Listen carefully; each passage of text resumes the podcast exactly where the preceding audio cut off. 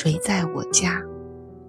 海灵格家庭系统排列第七章第六节圆形座位。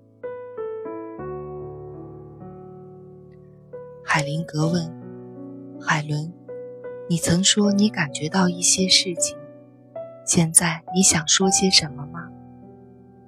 海伦说：“我的丈夫卡尔。”把我们两个人参加研讨会的费用全付了，我觉得很好笑。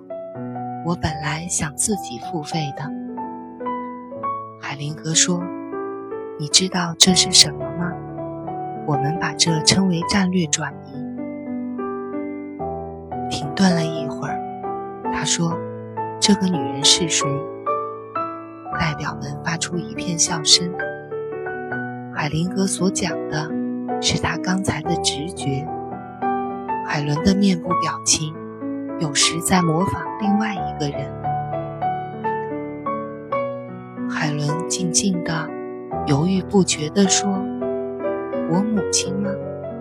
海灵格说：“推测是没有用的。”海伦说：“我不知道。”海灵格说：“好，那么我们来排列一下你的原生家庭。”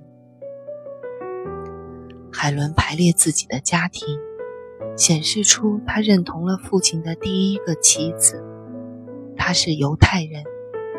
一九三八年，和海伦的父亲离婚，移居美国。后来，在那里又结婚了。经过一定顺序的移动，找到了解决的画面。海灵格在所有代表重新入座之后，继续。海灵格说：“在德国，犹太人常常是很重要的，总是对家庭系统有非常大的影响。”海伦，你现在觉得怎么样？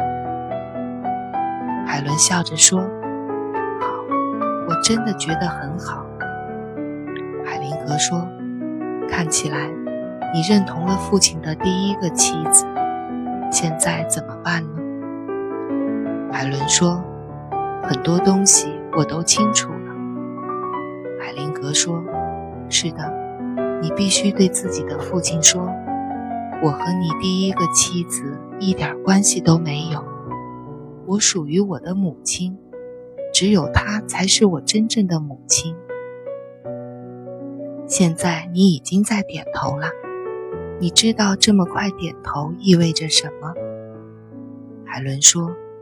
不知道，海灵格说，在歌德的名句《铁手骑士葛兹冯伯利辛根》里说：“告诉你的主人，吻我的屁股吧，这是最微妙的防御形式。你能注意到，你还在防御吗？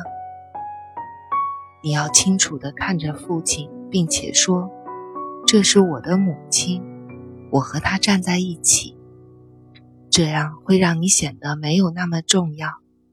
但是，这是幸福的代价。你听说过那句谚语：“小的才是美丽的。”海伦笑了。海林格说：“现在你的表情不一样了，你注意到了吗？”海伦肯定的点点头。海林格问他：“还有什么？”海伦表示没有。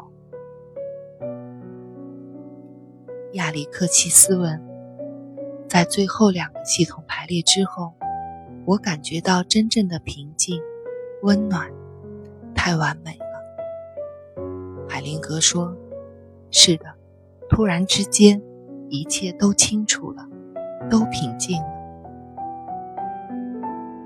福瑞德说：“在海伦的系统排列中。”从浮现出来的情景看，是不是意味着海伦的父亲已经失去了拥有海伦母亲的权利？海灵格说：“不对，完全不对。那意味着他的母亲不能要求占有父亲的全部，不能因为前妻无可避免的代价而洋洋自得。母亲必须反省。”要从思想上认识到自己欠第一任妻子的情，不管那有什么实际的意义，但对前妻做出的牺牲来说，都是一种形式的尊敬。海灵格对海伦说：“但是，这和你无关，海伦。你又恢复到以前的表情了。